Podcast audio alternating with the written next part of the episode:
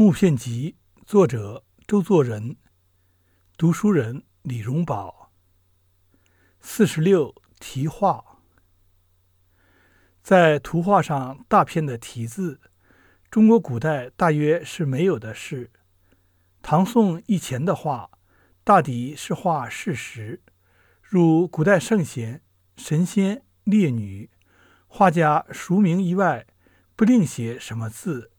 有时必要加点说明，如孔子见老子之类，有如连环图画那么样。画上有题字，当是起于文人画盛行之后。那是画家兼是文人，书法是其所长，所以与画配合起来，也是别有风致的。但是我们看古人的题跋。例如东坡题跋，那是其中顶有名的，许多篇题跋简直是独立的小品文。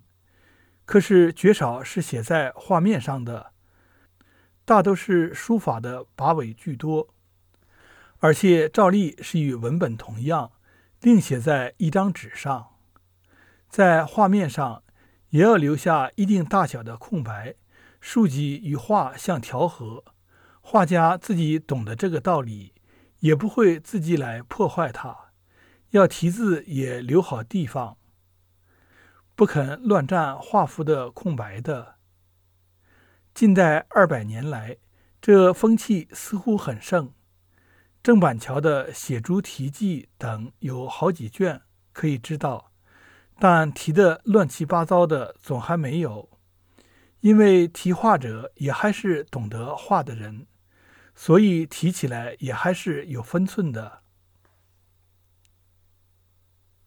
中国第一个题画题得糟糕的，便是清朝的乾隆皇帝，多少好画都给他题坏了。乾隆好作诗题诗，但诗做的特别不通，字又写的甜俗，题的时候又必是句中一大块，盖上一个玉玺，很是难看。他的题画诗句一时记不得了，但在碧云寺有玉诗碑，有云：“月岭随衣知碧云。”又题“指不足斋丛书云”，“指不足斋何不足？科于书记是贤乎？”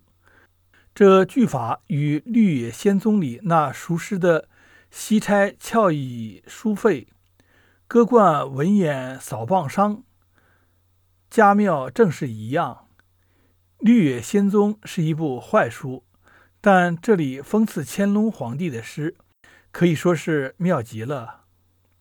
你想拿这样的诗写到画上去，诗坏字坏，又题的不恰当，这画岂不是糟了？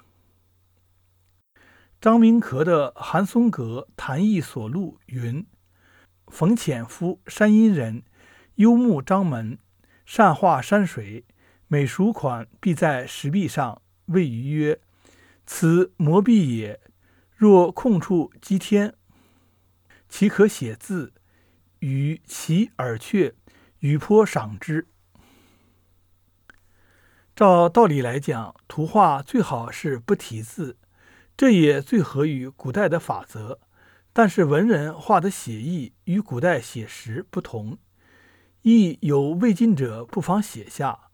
不过这需要画家自题，不然也是懂得画意的人才能动笔。